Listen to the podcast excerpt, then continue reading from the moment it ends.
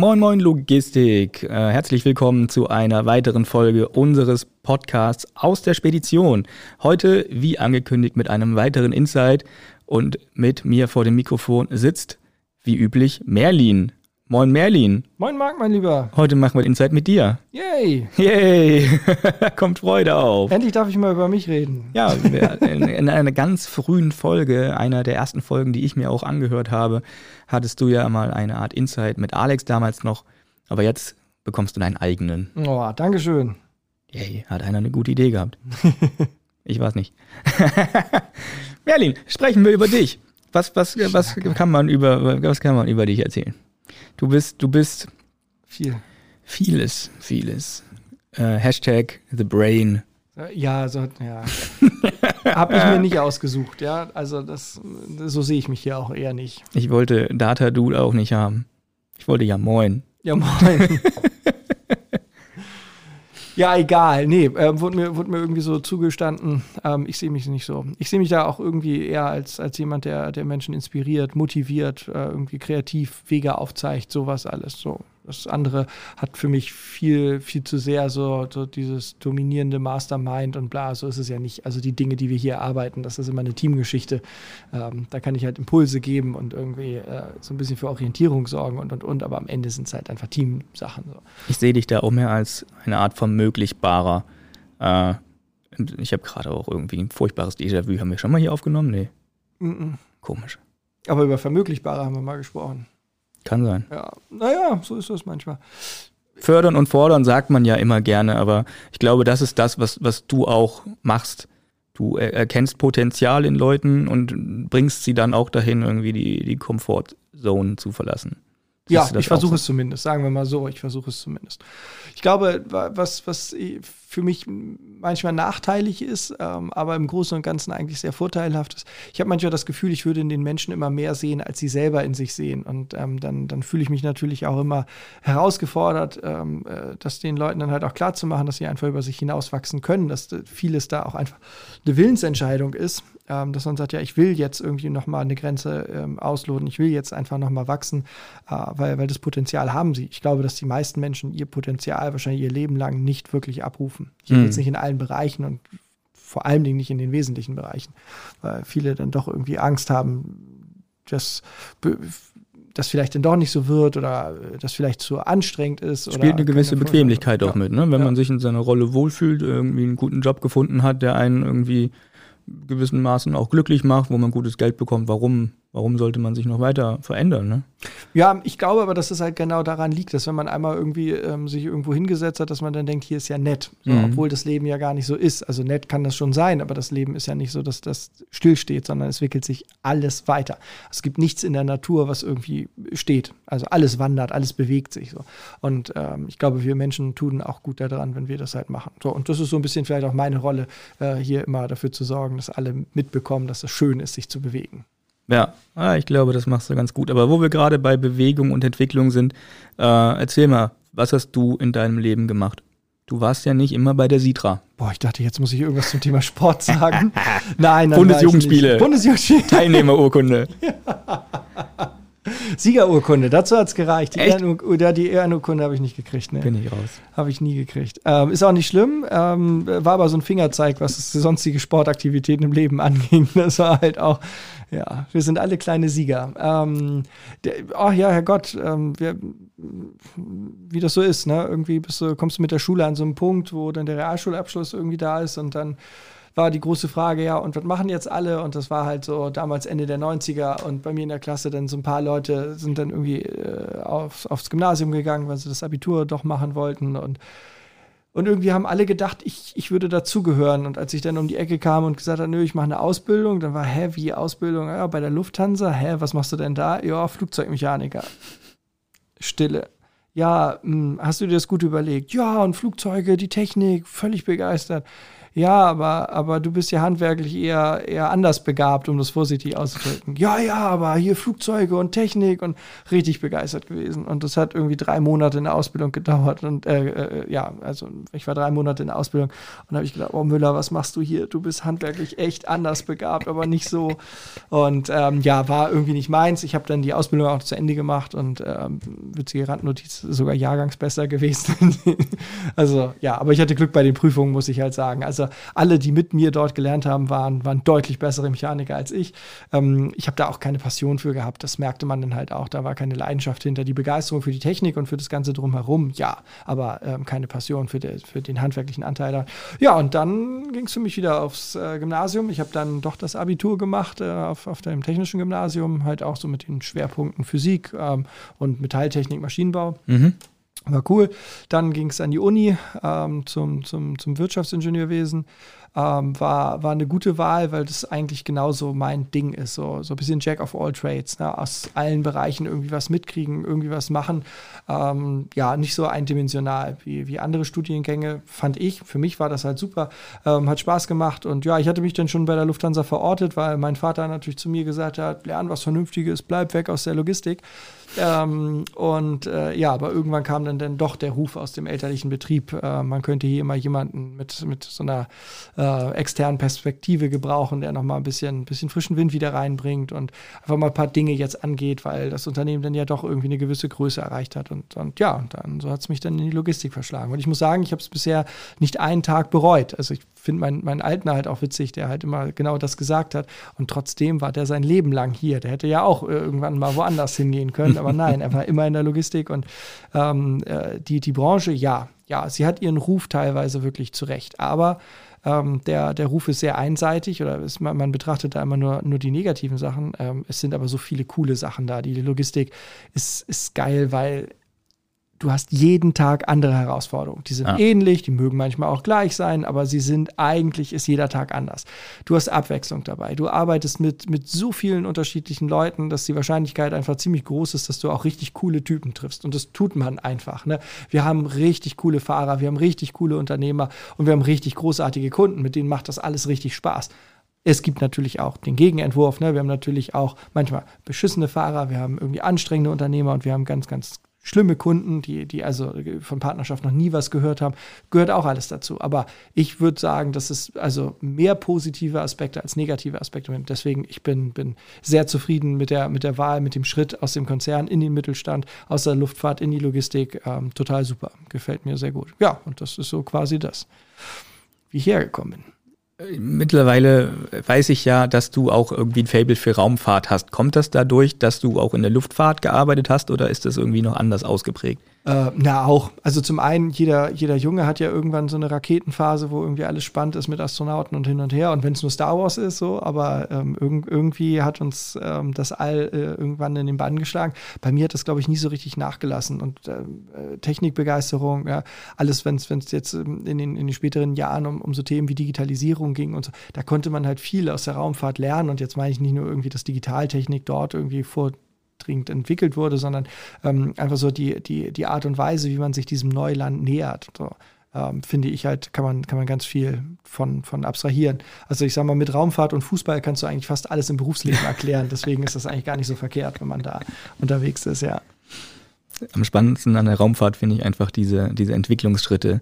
Vom ersten Flug der Gebrüder Wright bis zur Mondlandung lagen irgendwie nur, weiß ich nicht, 50, 60, 70 Jahre. Mhm. Ja, ich glaube 67 Jahre oder so müssen es gewesen sein. Ja. ja. Ja, ja, sowas. Das ist unglaublich, unglaublich, einfach diese, dieser Schritt. Ja. Ähm, dann zu machen, ja klar. Und das äh, zeigt ja aber auch, wie, wie schnell Entwicklungen gehen. Ne? Wenn man da halt erstmal durch so eine Tür durch ist, ne, steht danach ein ganzer Raum, der irgendwie ja. zu entdecken ist.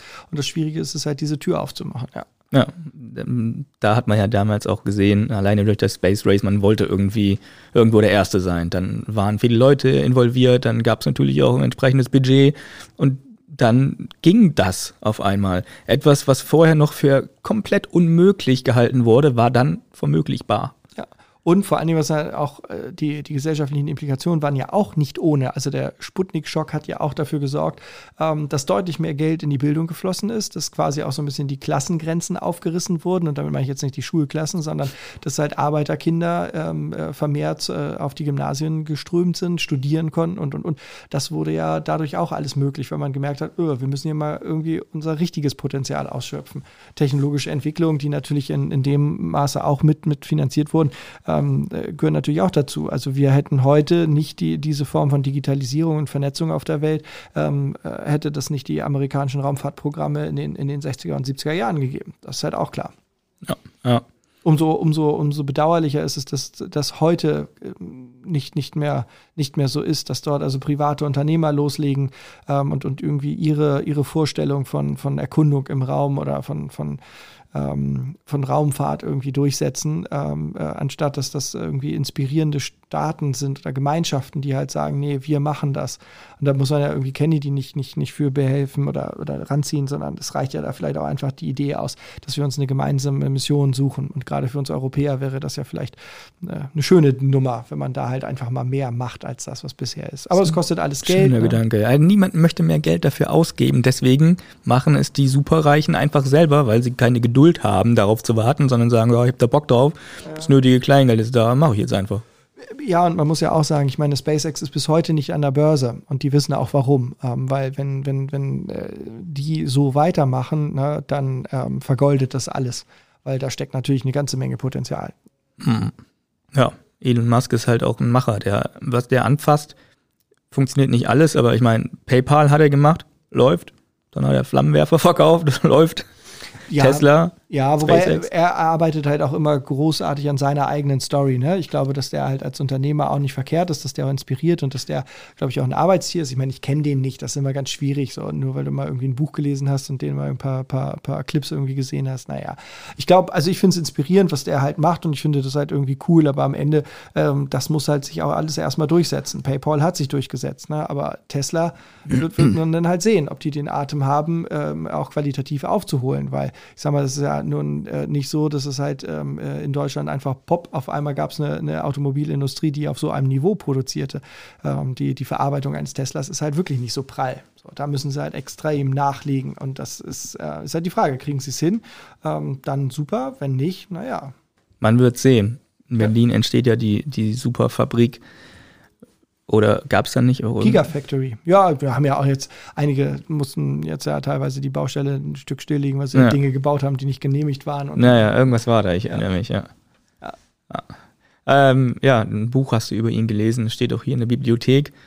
Äh, du liest allgemein sehr viel. Wie war das letzte Science-Fiction-Buch, was du mal äh, hier in unserem Zwischen den Seiten-Podcast angeteasert hast? Ähm, ich weiß gar nicht, was ich da angeteasert habe, aber ich habe im Urlaub jetzt auf jeden Fall der Astronaut von Andy Weir gelesen. Das ist der Autor, den, der den Marsianer geschrieben hat, der mit äh, Matt Damon verfilmt wurde.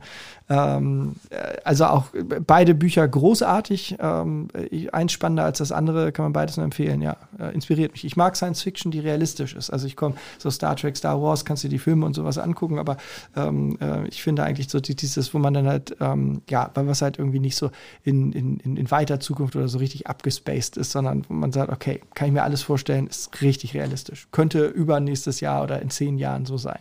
Ich habe jetzt kürzlich mit Tim gesprochen, und es ging dann wiederum, ja, wir haben ja einige Nerds in der Firma, aber es gibt dann doch einen, der raussticht und der Obernerd ist. Das stimmt, ja.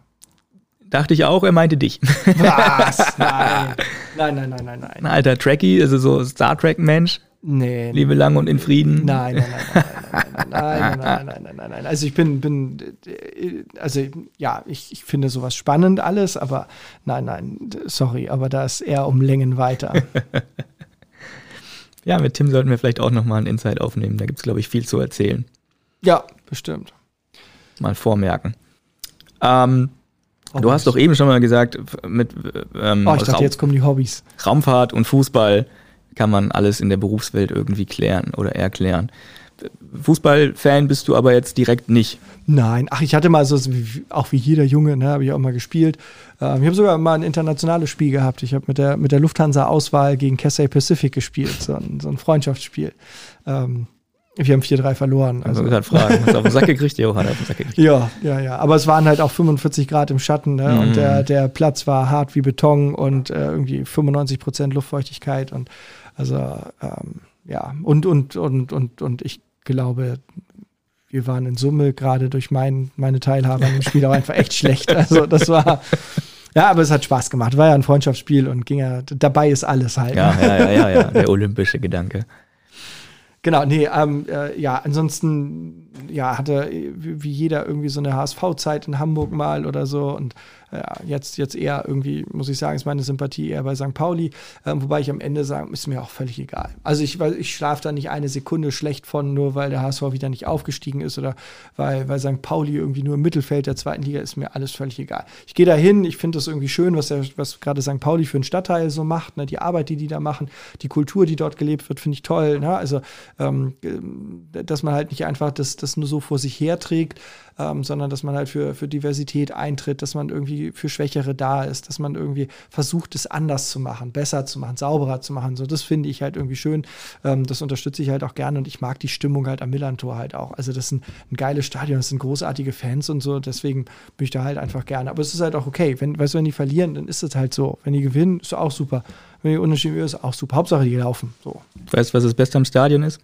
Na. Man kommt raus und ist direkt auf den Kiez. Ja, das stimmt. Ja, das ist, das, und, und, aber ehrlich, also wenn man da hinfährt, für die meisten Hamburger ist es, glaube ich, auch angenehmer, dahin zu fahren. Weil ich habe immer das Gefühl, wenn man zum ja. Volkspark rausfährt, ne, ja. ne, das fühlt sich immer an, als ob du dann irgendwie so, ja, nächste Haltestelle zu hoch. Bis du in Stellingen bist und dann nochmal mit dem Shuttle, boah. Ja. Das ja, ist echt einmal komplett quer durch die ganze Stadt. Oh. Ja, da ist es irgendwie entspannter, wenn du mit der U-Bahn St. Pauli aussteigst, dann bist du da. Ja, das stimmt. Ja, ich nehme euch mal alle mit zum Eishockey, mal ein bisschen Diversität in den Sport reinbringen. ja, das können wir auch gerne machen. Das, das ist irgendwie ein bisschen, bisschen cooler. Vielleicht, oh, wir können uns auch mal Dart angucken, wenn die wieder nach Hamburg kommen. Glaube ich, ein bisschen langweilig. Aber man trinkt viel dabei, ne? Genau. Ja, ja, wir ziehen dir irgendwie so einen Deppenhut auf, damit du auch ein bisschen verkleidet bist und dann gibt es Bier. Alles gut, nö, ich gucke mir neue Sachen immer gerne an. Also, pff, warum denn halt nicht? Ich habe, also, ne. Ich glaube, beim Dart könnten wir viel Spaß. Oh, das ist eine super Idee. Ja. Ja, oh, ja, ja, das organisiere ich. Das ist klasse. Sehr gut, ja. Willst du jetzt noch Hobbys fragen? Ich frage mal einmal, was könnten wir noch machen? Oh, ich glaube, ich frage mal nach Hobbys. hast, du, hast du Hobbys außer Lesen? Steht, steht hier auf dem Zettel. Ähm, ich hatte mal Golfen und Theater spielen, ähm, aber dann, dann bin ich Vater geworden. Und das wissen ja auch ganz viele, dass dann sich vieles auch im Leben verändert. Ähm, nee, ich fange jetzt wieder mit Golfen an. Ähm, Finde ich einen tollen Dann wirst du wieder Vater und dann fällt das wieder flach, oder?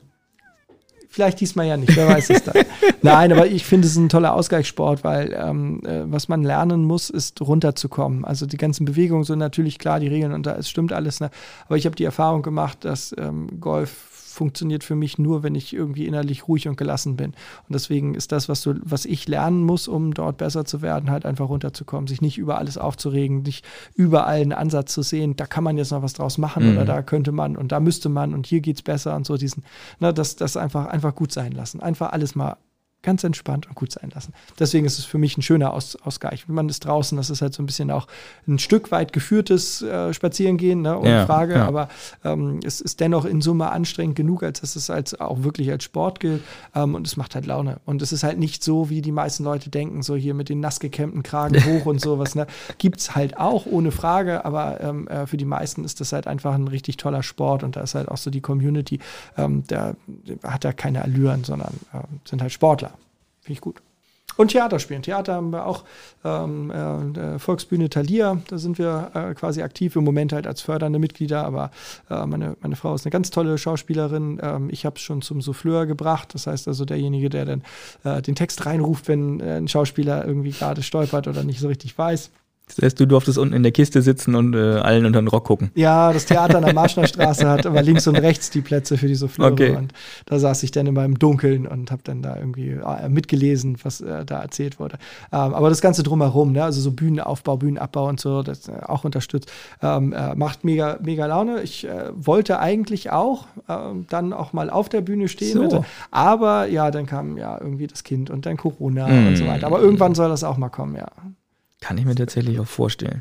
so ein Admiral oder, oder so ein Napoleon, na gut, dafür bist du vielleicht ein bisschen hochgewachsen. Nee, nee, nee, nee, nee, nee, wüsste ich gar nicht. Also es müsste auf jeden Fall irgendwas sein, wo man die Stimme nicht verstellen muss, weil sowas kann ich überhaupt nicht so gut.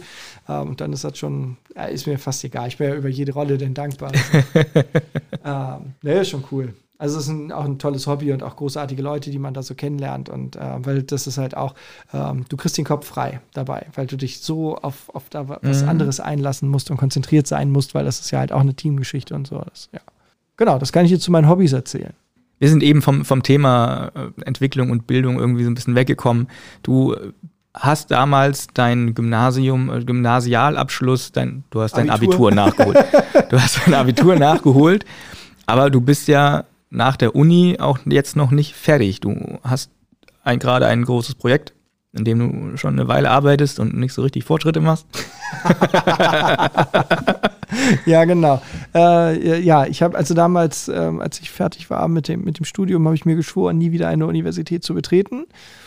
Und ja, zwei Jahre später habe ich dann gedacht, hm, hm, hm. Hm, naja, mhm. weil äh, ich habe das Angebot bekommen, äh, quasi in projektbegleitenden Ausschüssen an der Technischen Universität noch mitzuwirken. Und dann habe ich also viel von, von der Forschung dann auch mitbekommen, was während meines Studiums so ein bisschen kurz gekommen ist. Und da habe ich gedacht, ach, gucke mal, das ist das, was die an der Uni so toll finden. Und fand das halt auch großartig. Und dann ähm, hat sich halt auch die Möglichkeit eröffnet, eine externe, eine externe Promotion, also äh, quasi eine Doktorarbeit als Externe an, an der TU zu schreiben. Und äh, diese Chance, die wollte ich dann halt auch nutzen. Ähm, großartig da am, am, Institut für Logistik und Unternehmensführung. Ähm, richtig tolle Mitarbeiter, also die wissenschaftlichen Mitarbeiter sind super. Der Professor ist ähm, äh, eine richtige Bank, also das muss ich sagen, wenn, wenn man den so erlebt. Ähm, Wie heißt der? Ist äh, Professor Kersten.